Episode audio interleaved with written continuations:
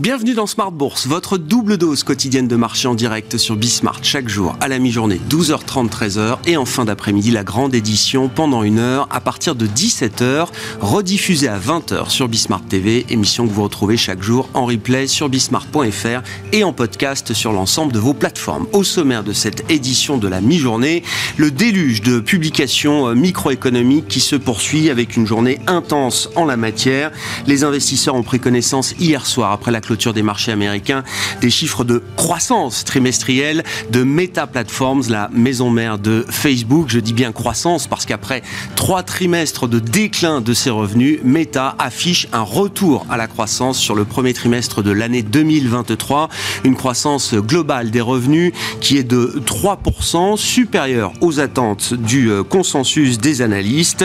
Euh, Meta qui comptabilise aujourd'hui que plus de 3 milliards de personnes dans le monde utilise au moins une de ces applications, qui est un chiffre en hausse de 5% sur un an. Le titre Meta, avec ce retour à la croissance et euh, ce grand engagement pour euh, une restructuration et euh, l'efficacité du groupe qui a été annoncé ces derniers mois par Mark Zuckerberg, le titre Meta, qui a déjà doublé depuis le point bas de novembre dernier, progressait de plus de 10% dans les échanges hors séance hier sur le marché américain. Meta qui vient ainsi compléter les euh, très bonnes publications qui ont été déjà délivrées par Microsoft ou encore Alphabet Google dans ce groupe des grandes valeurs technologiques américaines. Nous aurons les publications, la publication d'Amazon ce soir et la publication d'Apple qui viendra fermer le, le banc des GAFAM en début de semaine prochaine. Les marchés euh, européens digèrent également pas mal de chiffres et de publications euh, trimestrielles. On notera les bons chiffres de Schneider Electric avec un relèvement de ses prévisions et de ses objectifs financiers pour l'ensemble de son exercice. En revanche, ça coince un peu pour ST Microelectronics euh, qui a resserré à la marge le bas de sa fourchette de prévision pour l'ensemble de son euh, exercice qui peut constituer peut-être une forme de déception pour les investisseurs, d'autant que le titre ST Micro avait connu une progression fulgurante depuis le début de l'année. Le titre euh, corrige de plus de 7% à mi-séance et signe la plus forte baisse du CAC 40. Voilà pour les publications du moment. L'autre grand sujet, ce sont les décisions de politique monétaire qui approchent pour la Réserve fédérale américaine, pour la Banque centrale européenne. La décision de la Fed est attendue mercredi prochain, le 3 mai, celle de la BCE le 4 mai, jeudi prochain. Nous en parlerons dans quelques instants avec Sophia Salim, responsable de la stratégie taux Europe de Bank of America, qui sera avec nous en plateau. Et puis sujet industriel que nous aborderons également dans cette demi-heure d'émission. Comment une société de gestion peut-elle aujourd'hui adapter son organisation, sa gouvernance, ses process d'investissement pour investir de manière toujours plus efficace et surtout responsable c'est l'engagement et c'est le travail qui a été fait par euh, les équipes de Swen Capital Partners qui euh, aboutissent à une refonte de la gouvernance et des process d'investissement pour euh, essayer d'avoir le maximum d'impact dans les investissements qui sont déployés par Swen Capital Partners. Son directeur général, Jérôme Delmas, sera avec nous pour partager ses réflexions autour de cette transformation de son organisation.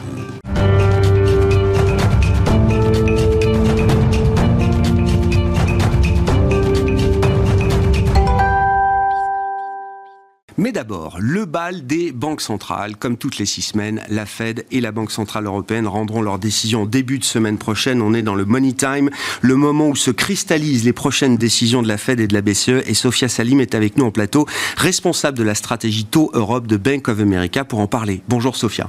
Bonjour. Ravi de vous accueillir euh, dans ce, dans ce studio. Euh, quelles sont déjà vos attentes chez Bank of America sur ces prochaines décisions? Donc la Fed mercredi prochain, la Banque Centrale Européenne dans la foulée euh, jeudi prochain. Quelle est la, quantité de resserrement monétaire supplémentaire que vont délivrer selon vous ces deux banques centrales? On s'attend encore à 25 points de base de hausse des taux de la part de la Fed. Euh, c'est un peu le consensus et puis pour nous ce sera la dernière hausse de taux. Euh, par contre, pour la BCE, là, on pense que le resserrement pourrait être plus large qu'attendu. on pourrait avoir 50 BP, points de base de hausse de taux c'est encore difficile d'être convaincu de cela. Euh, il faudra voir en effet les données d'inflation. Euh, qui arriveront ce, demain et lundi. Mais on pense qu'il y a 50 points de base à ce meeting et puis encore deux autres hausses de taux à venir de 25 points de base pour arriver à un taux terminal de 4% qu'est-ce qui pourrait justifier côté euh, BCE effectivement de prolonger le mouvement de hausse de taux de 50 points de base pour ce meeting encore, euh, Sophia? Euh, est-ce qu'il faut imaginer effectivement que peut-être les éléments de stress du mois de mars se sont relativement vite dissipés pour la Banque Centrale Européenne et que la voie est encore libre pour avoir un, un pas de hausse de taux encore significatif? Oui, il y a deux facteurs. En effet, le premier, c'est que au final, les note de conjoncture nous montre qu'il n'y a pas eu vraiment de contagion importante, ce qui s'est passé sur le système bancaire américain vers euh, l'Europe. Mais je pense que ce qui est plus important vraiment pour déterminer la quantité de hausse de taux, c'est la dynamique et les... Euh, la, euh, de l'inflation chiffre vraiment d'inflation qu'on aura au niveau euh, inflation sous-jacente la semaine prochaine. Mm. Parce que on a vu quand même une BCE qui aujourd'hui reste très dépendante de l'inflation actuelle, qui ne focalise pas trop encore sur les projections à venir. Et euh, sa fonction de réaction reste dépendante du moment où euh, l'inflation va euh, se renverser à la baisse. Hmm. Et on n'est pas encore sûr que avec un seul chiffre à la baisse, ils pourront déterminer qu'on a vraiment une tendance spéciale à venir. C'est on s'attend à ce que l'inflation sous-jacente baisse seulement de 20 points de base. Ce sera peut-être pas suffisant pour marquer Le début de cette tendance. cette difficulté à faire ralentir l'inflation, c'est aussi le reflet d'une activité économique qui reste quand même très résiliente euh, en Europe aussi, euh, Sophia. C'est le, j'allais dire, la partie bonne nouvelle quand même de, la situation pour euh, la Banque centrale européenne. Tout à fait. c'est un peu la difficulté qu'il y a. Il faut mm. mettre un peu de pression sur cette croissance pour voir ces chiffres tourner. Et on voit qu'en effet, on a quand même une dynamique d'inflation sur les services euh, qui reste à la hausse. Euh, et c'est bien soutenu par euh, la consommation des ménages et, une croissance qui reste qui, continue de surprendre à la hausse. Mais bien sûr, on verra. On aura demain la première estimation du PIB également pour l'ensemble de la zone euro et pour les économies majeures, France, euh, Allemagne euh, notamment. Euh, est-ce que la BCE est prête à accélérer également sa politique de, réduction de bilan? Certains attendent des annonces peut-être dès la semaine prochaine sur une nouvelle étape en matière de réduction du bilan de la Banque Centrale Européenne. Est-ce que la voie est libre également sur ce plan-là, selon vous, Sophia? Je pense qu'il est un peu tôt pour que la BCE décide d'une accélération de cette réduction de bilan. Euh, on pense qu'ils maintiendront euh, une réduction d'environ 15 milliards par mois. Euh, pourquoi trop tôt? Parce qu'on a quand même une échéance importante à fin juin. On aura des banques qui ont besoin de euh, rembourser, rembourser voilà, les, les emprunts effectués à la BCE. 500 milliards environ ouais. être remboursés. Il est encore difficile de déterminer l'impact que ça, aura. Et déjà, ça représente une grande réduction du bilan de la BCE en tant mm. que tel. Euh, donc on pense qu'il y a peut-être euh, un peu trop de risques à décider en amont de cela, d'une réduction supplémentaire euh, à travers le QT. Du côté de la réserve fédérale américaine, vous êtes aligné là avec le consensus qui attend une hausse de taux de 25 points de base qui sera la dernière du cycle de resserrement de la réserve fédérale euh, américaine. Euh, Sophia, est-ce que la Fed a intérêt à nous dire au marché, aux investisseurs, que cette hausse de taux de 25 points de base sera la dernière? Pas tant que ça. Parce que, au final, quand on regarde la balance de risque avant les événements de mars, on avait quand même une Fed qui signalait qu'elle pourrait aller bien au-delà des 5,25. Mm. On parlait de 6, hein. euh, Voilà. Début mars, on parlait de 6. Euh, et quand on voit les données économiques, elles aussi surprennent un peu à la hausse au final, même aux US. Euh, on a par exemple, même sur la consommation des ménages, un ralentissement, mais ça reste très limité. Mm. Euh, donc on ne pense pas que la Fed voudra fermer la porte vraiment à des hausses supplémentaires. Mm. On l'a vu même dans, pour le cas d'autres banques centrales, comme la Banque du Canada, qui a été euh, la première à vraiment arrêter ces hausses de taux, mais elle a toujours gardé un mm. message ouvert pour la suite. Ouvert, absolument. Est-ce que la Fed va chercher, euh, à travers sa communication, Jérôme Powell, à repousser ce pricing de marché qui revient régulièrement L'idée dans le marché que la Fed sera en position de baisser ses taux d'ici la fin de l'année? Est-ce que vous comprenez ce pricing de marché? Comment on l'explique? Et est-ce que pour la Fed, c'est un problème à ce stade? Euh, euh, en final, on peut penser en quelque sorte à cette, euh, ce pricing de baisse de taux comme étant un peu la moyenne de scénarios multiples. Euh, il y a toujours le scénario d'une possibilité de hausse de taux supplémentaire euh, au-delà de, juin, mais il y a aussi le scénario où la crise bancaire s'intensifie. Et là, euh, on pourrait se retrouver dans une situation où la Banque centrale a besoin de baisser les taux presque même jusqu'au niveau neutre, parce qu'on est dans le territoire restrictif aujourd'hui. Mm. Donc on voit un peu ce, pricing comme étant euh, la, moyenne de tous ces, scénarios. C'est plus un reflet des risques voilà. qu'autre chose. Euh, après, est-ce qu'on s'attend à ces, baisses de taux rapides? Non. Mm-hmm. Pour nous, la Fed va probablement rester à des niveaux de 5, 5,25 jusqu'en mars l'année prochaine. Mm. Euh, mais euh, il va probablement être difficile pour la Fed de vraiment pousser, aller à l'encontre de ces, euh, ce pricing de baisse de taux, car elle ne peut pas prouver au marché que les risques à la baisse... Que tout se passera bien. En, en, termes de, de, de, de, conditions de marché sur ces grands marchés obligataires américains, européen, euh, Sophia. Euh, qu'est-ce que vous pouvez nous dire justement de la manière dont les opérations d'investissement se déroulent aujourd'hui en matière de liquidité, en matière de volatilité? On constate que les mesures de volatilité des marchés obligataires restent excessivement élevées. Euh, comment vous qualifiez les, conditions de ces marchés pour un investisseur aujourd'hui? Ah ben, elle reste quand même assez difficile en effet, puisque on a une volatilité réalisée qui est élevée, euh, parce que normalement, ça ne devrait pas être le cas. Quand on approche la fin d'un cycle haussier. Euh, on a une banque centrale, euh, des banques centrales en général qui sont assez faciles à prédire. Et quand on s'approche d'une période où les taux vont rester stables, mhm. normalement, la, la, volatilité réalisée baisse. Mais justement, le fait que là, il y a cette incertitude quant à un potentiel début de cycle euh, baissier sur les, sur les taux, euh, ça maintient une volatilité réalisée assez importante. Euh, il y a ce, facteur-ci, et le deuxième facteur, vraiment, qui est que l'incertitude sur le marché est tellement large que les positions que les investisseurs sont prêts à prendre restent limitées aujourd'hui. Donc on n'a pas une, autant de transactions euh, qui se produisent sur le marché que, euh, disons, il y a six mois, par exemple, euh, avant le stress, mm. notamment en Angleterre.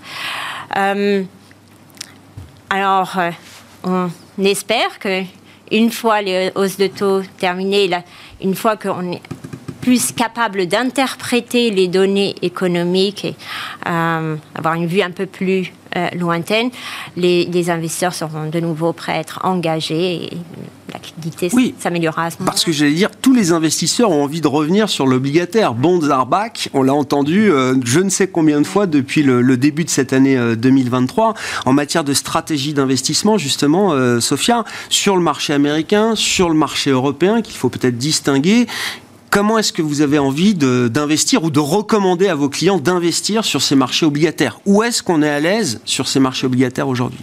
Alors, sur les, aux États-Unis, on recommande en effet une position longue sur les trésoreries. Euh, et les investisseurs ont commencé vraiment à agir. Hmm. Le positionnement des investisseurs aujourd'hui est en effet déjà long. Euh, pourquoi? Parce qu'on est proche de la dernière hausse de taux. Historiquement, euh, c'est environ un à deux mois avant la euh, dernière hausse de taux. qu'on a une dynamique positive sur les Sur le marché obligataire. Voilà. Et une dynamique qui peut se poursuivre assez longtemps. Par contre, sur le marché européen, mm. on est encore assez hésitant. On pense que les, les bonds de 10 ans, par exemple, pourraient de nouveau atteindre les 2,5% avant de repartir à la, à la baisse au niveau des, des, taux. Euh, il faudra, comme notre dernière hausse de taux BCE, nous n'envisageons que euh, pour le mois de juillet. Mm. Euh, pour nous, il faudra vraiment attendre la moitié de l'année avant d'être convaincu. Bon, ce sera intéressant de voir effectivement comment ce, ce décalage, alors du fait d'une BCE en retard dans son cycle par rapport à la réserve fédérale américaine, mais pendant quelques mois, effectivement, la BCE risque de continuer de monter ses taux quand la Fed, elle, se sera mis en, pause. Peut-être, sans doute, on verra effectivement dans le marché comment ce décalage euh, est, perçu par les investisseurs. Merci beaucoup, euh, Sophia, d'avoir été euh, avec nous pour évoquer ces, ces sujets relatifs au marché obligataire et aux décisions de Banque centrale à venir la semaine prochaine. Sophia Salim, responsable de la stratégie Taux Europe de Bank of America.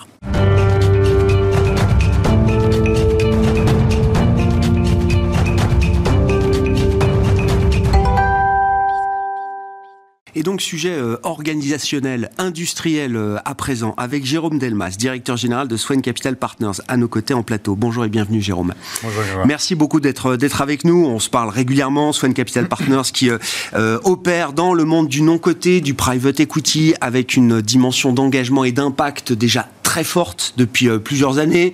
Vous avez quasiment 8 milliards d'euros d'encours sous gestion aujourd'hui, Jérôme.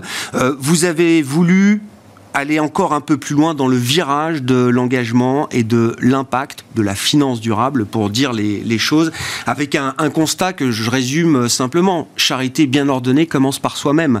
Euh, promouvoir des investissements euh, responsables, c'est une chose, mais pour une société de gestion, en l'occurrence, euh, il faut une organisation qui soit peut-être plus tourner encore vers ces euh, process et vers cette euh, notion et cette volonté d'impact déployée à travers les, investissements. Ça a été, j'imagine, un très long travail, une réflexion au long cours qui a abouti à une nouvelle organisation de la société. Est-ce que vous pouvez nous raconter justement quelle a été la réflexion et à quoi cette réflexion a abouti aujourd'hui, euh, Jérôme? Tout à fait, Grégoire. D'abord, c'est un, un, cheminement. Un cheminement parce que le, principe directeur de Swen, à sa création, c'est de faire de l'investissement responsable. C'est de faire des analyses de SG existantes exigeante, c'est d'avoir des équipes euh, dédiées à l'ESG, à la recherche, ce sont des sujets qui sont complexes. On a aujourd'hui 10 personnes chez Swen qui sont dédiées à l'ESG sur 100. Hein. C'est 10% des effectifs, c'est une, des équipes les plus importantes. Il faut des outils, il faut de la data. Euh, et tout ça, je permet de proposer des produits, des offres. Mais ça, c'était il, y a, il, y a, il y a une dizaine d'années. Et depuis, il y a eu une déferlante réglementaire. Hein, on l'a vu euh, avec la taxonomie, avec SFDR, euh, etc. Et on a voulu fixer un nouveau cap. Euh, un cap 2023-2025. Donc c'est un cap resserré parce que les choses évoluent tellement vite. Mm. Et donc on a mis en place une nouvelle politique finance durable au sein de, de Swen, qui ne transforme pas tout, mais qui renforce notre engagement euh, à l'aune de l'ensemble des sujets euh, complexes euh, auxquels on fait face aujourd'hui. Si je détaille. Mais concrètement. concrètement, de façon, façon, très simple, il y, a, il y a plusieurs piliers. Je dirais le premier pilier qui est un des plus importants, il faut toujours partir du haut, c'est la gouvernance. Eh bien, typiquement, euh, chez Swen, en termes de gouvernance, euh, on a mis deux comités euh, spécifiques. Un comité finance durable avec nos actionnaires pour nous travailler sur l'ensemble de ces sujets partagés dans le cadre d'un écosystème. Et un comité finance durable interne avec l'ensemble des métiers de Swen. Et c'est ça qui est fantastique, c'est que ce sujet-là, si on veut qu'il soit porté, si on veut éviter du greenwashing, de l'impact washing, il faut que ça soit porté dans l'ensemble des métiers c'est-à-dire du middle euh, au reporting, évidemment, en passant par l'investissement. Et donc ces équipes-là sont complètement intégrées euh, à, ce, à cette nouvelle politique finance durable sous la direction, euh, la directrice finance durable de, de, de, Swen, Capital Partners. Hmm. Ça, c'est la partie, je dirais, process organisationnel qui est assez unique, hein, d'intégrer l'ensemble, intégrer l'ensemble des équipes, mais on n'a pas le choix. L'autre point qui est important, c'est au niveau de nos process euh, d'investissement. Ça, c'est un point qui est très important. Chez Swen, euh, les équipes ESG euh, sont séparées des équipes d'investissement. Alors, quand je dis séparées, ils travaillent main dans la main, hein, évidemment, on se comprend. Mais ce que je veux dire, c'est que l'équipe ESG, aujourd'hui, qui travaille main dans la main, a un droit de veto sur tous les dossiers d'investissement qui sont présentés. Il faut qu'il y ait une forme d'indépendance. Il faut qu'il y ait une forme d'indépendance. Il y a des droits de veto pour le risque, il y a des droits de veto pour la compliance. Eh bien, on a rajouté un droit de veto par l'ESG. Ça veut dire quoi? Ça veut dire que bah, quand on regarde un dossier d'investissement, soit ça va être vert et on peut avancer dans l'analyse du dossier pour passer en comité d'investissement, soit c'est orange ou rouge, et là, on s'arrête. Même si le dossier est de qualité. Parce que ça, financièrement, j'entends. Ouais, bien sûr. Ça, oui, ne, oui. ça ne répond pas à nos objectifs en matière d'ESG et matière d'impact. Donc là, ce droit de veto mis en place, c'est quelque chose qui est innovant, c'est ambitieux. Ça va dans le sens de l'histoire de ce qu'on était en train de faire depuis quelques années, mais là on l'a formalisé et je crois que ça montre euh, euh, l'engagement euh, vers lequel les fonds d'investissement doivent aller. C'est pas que Swen, c'est l'ensemble de la place qui doit mettre en place ce, type d'organisation de, fonctionnement. Mais pour une société comme la vôtre, avec la, vocation d'impact que vous avez, oui, c'est bien l'impact et la, durabilité de l'investissement ou que l'investissement procure à la planète, euh, pour dire les choses simplement, c'est bien ça qui doit être euh, euh, la, clé de voûte de la décision d'investissement. C'est pas c'est pas l'aspect, c'est pas le rendement financier de l'investissement qu'il faut regarder en premier. Ce qu'on va regarder, on va regarder en parallèle euh, la performance extra-financière et la performance financière. Ce que je dis aujourd'hui, c'est que ce que nous disons aujourd'hui, c'est qu'on ne peut pas raisonner uniquement performance financière. Et chez Swen, euh, on a un, track record d'une quinzaine d'années euh, sur cette démarche qui combine à la fois l'extra-financier et la mmh. performance financière. Et, on est parmi le peloton de tête. Donc, je dirais que l'histoire veut aujourd'hui de rechercher cette combinaison la différence avec euh, la plupart des acteurs, c'est qu'effectivement, on valide d'abord la thèse d'impact, de bien s'assurer qu'on a les KPI d'impact pour pouvoir suivre et mesurer, pour éviter de faire de l'impact washing.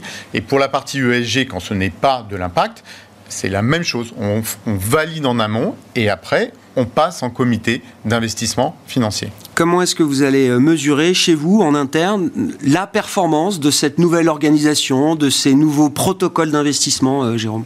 Alors, l'organisation fait qu'avec l'ensemble de, ces comités, on se fixe des objectifs, des objectifs qui s'appuient sur quatre marqueurs ESG sur lesquels s'appuie Swen, marqueurs liés à la diversité, euh, la diversité dans toutes ses formes qu'on peut mesurer au sein des équipes, hein, euh, euh, la répartition homme-femme en termes de responsabilité, mais ce n'est pas que ça. en matière d'environnement, on mesure depuis maintenant quasiment une dizaine d'années l'empreinte carbone de l'ensemble de nos fonds quand nous sommes en fonds de fonds et une participation directe, mais on utilise aussi des outils comme la NEC, la Net Environmental Contribution, qui est un outil d'analyse du cycle de vie pour chacun de nos investissements euh, directs. Et puis, quand on, euh, regarde également des, dossiers d'investissement, eh bien, euh, il y a des KPI colonnes vertébrales que l'on va suivre tout au long de la vie de l'investissement. Ça, c'est une partie euh, sur la partie environnementale, mais on va également faire des on mesure des, on fait des scorings au niveau de la biodiversité de nos fonds. On communiquera d'ailleurs euh, prochainement euh, au cours de cet été sur les résultats, puisque le sujet, on parle d'un sujet nature, sujet nature qui intègre à la fois le climat, la biodiversité. Mmh. Les sujets sont tellement complexes et donc à chaque fois, on va on va mesurer et on, rendra compte de ces mesures, euh, à la fois vis-à-vis de euh, nos partenaires investisseurs, mais vis-à-vis de l'ensemble de nos écosystèmes. Et, si vous nous investissez, oui, on, aura l'occasion d'en rediscuter. Quand vous avez lancé cette démarche, j'imagine que vous avez euh, discuté de tout ça avec vos partenaires investisseurs, euh, clients, euh, etc. quels ont été leurs retours? Est-ce que c'est une démarche qui, à laquelle ils adhèrent? Est-ce qu'ils y trouvent justement quelque chose de, de pertinent? Est-ce qu'il y a des clients qui peuvent être effrayé par ce genre de démarche en se disant euh, attends, on est en train de perdre complètement la logique financière peut-être de, nos investissements. Euh, quels sont les types de réactions auxquelles vous avez pu faire face, euh, Jérôme? Elles sont excellentes. Pourquoi elles sont excellentes? Parce que ça permet aux investisseurs d'être capables de montrer à leurs sociétaires, à leurs conseils d'administration, à leurs comités qu'ils font, qu'ils font à la fois de la performance financière extra-financière. Comme je l'ai dit tout à l'heure, la performance financière de l'ensemble de nos gammes est excellente. Euh, et parce que vous avez un vrai amortisseur à la baisse en investissant dans des actifs qui prennent en compte une transition juste et durable. L'histoire, elle est là. Euh, d'avoir. La démonstration est faite. La démonstration, elle est faite, évidemment. Non, mais c'est une question qui revient encore de temps en temps, euh, la, Jérôme. La, démonstration, elle est, elle est, en tout cas, elle est, on le voit avec 15 ans euh, de, track record et de, retour. Évidemment, on est encore beaucoup plus engagé ces dernières années que nous l'étions il, y a 15 ans, mais les résultats sont là. Et autant à la fois pour une clientèle institutionnelle que de particuliers. C'est ça qui est important de comprendre. Et aujourd'hui, vous avez, euh, il y a tellement de tremblements de terre, si je reprends un peu ce terme, euh, que ce soit l'inflation, euh, la hausse des taux, la guerre en Ukraine, le problème des ressources, que le métier d'investisseur fait que nous devons nous adapter et prendre en compte à la fois ce changement climatique que l'on vit et dont on parle tous les jours, mais également l'ensemble des tremblements de terre que je viens d'évoquer. Et donc, en tant qu'investisseur, on doit flécher l'argent intelligemment et on doit, avant toute chose, rechercher de l'impact, qu'on soit un fonds article 9 ou pas, peu importe, on doit être dans cette démarche-là et on doit accompagner les entreprises. Parce que tout le monde n'est pas au même niveau. L'idée, c'est pas de dire bah, je sélectionne que les meilleurs. L'idée, c'est j'accompagne tout le monde et je fais progresser tout le monde cette clarification dans cette industrie du private equity que vous connaissez bien, euh, Jérôme, euh, euh, elle va forcément, comment dire, concerner une masse d'acteurs de plus en plus importants qui vont devoir se clarifier, euh, bah, comme la réglementation européenne demande de clarifier, de catégoriser les, différents types d'investissements. Il faudra qu'au sein même des organisations, des sociétés qui gèrent ces, investissements, il faudra qu'il y ait des clarifications de plus en plus euh, nettes à faire Et c'est absolument clé. C'est vrai sur le SG, c'est vrai sur la conformité, c'est vrai sur le risque. Une, une de gestion comme Swen, une centaine de personnes, vous avez 60 personnes qui sont dédiées aux services transversaux, qui sont absolument clés. Chacun est le maillon d'une chaîne et est absolument essentiel à la réussite d'une entreprise. Donc on est, nous sommes persuadés chez Swen que l'histoire du private equity va s'inscrire avec des sociétés de gestion qui investiront massivement en outils, en data, en moyens humains à la fois sur l'ESG, sur l'impact, mais également sur les sujets de conformité, de risque, parce qu'on est dans des environnements qui sont complexes.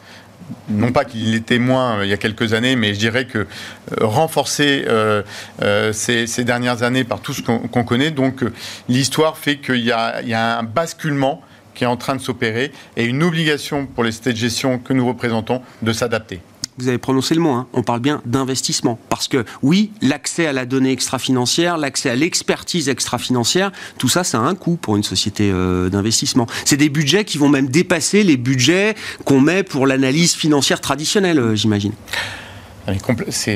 C'est l'histoire. Hein. Euh, on organise depuis plus d'une dizaine d'années, on a investi en moyens humains, en outils, en data, on met énormément d'argent, mais quelque part, c'est ce qui fait que vous êtes sincère et authentique dans votre démarche et que vous avez des investisseurs qui continuent à vous faire confiance, à mettre de l'argent dans vos produits alors que c'est plus compliqué actuellement. Pourquoi est-ce qu'ils le font? Parce que vous le faites de façon sincère, que vous avez en face des équipes qui sont capables d'analyser euh, les sujets qui sont fins, à la fois de façon financière, mais également de façon extra-financière. Et je crois qu'il ne faut, pas euh, faut pas penser que euh, faisant du low cost, on répond euh, aux vraies problématiques euh, et aux enjeux mm. euh, de notre société. Donc il faut investir et on a les moyens de le faire et on doit le faire.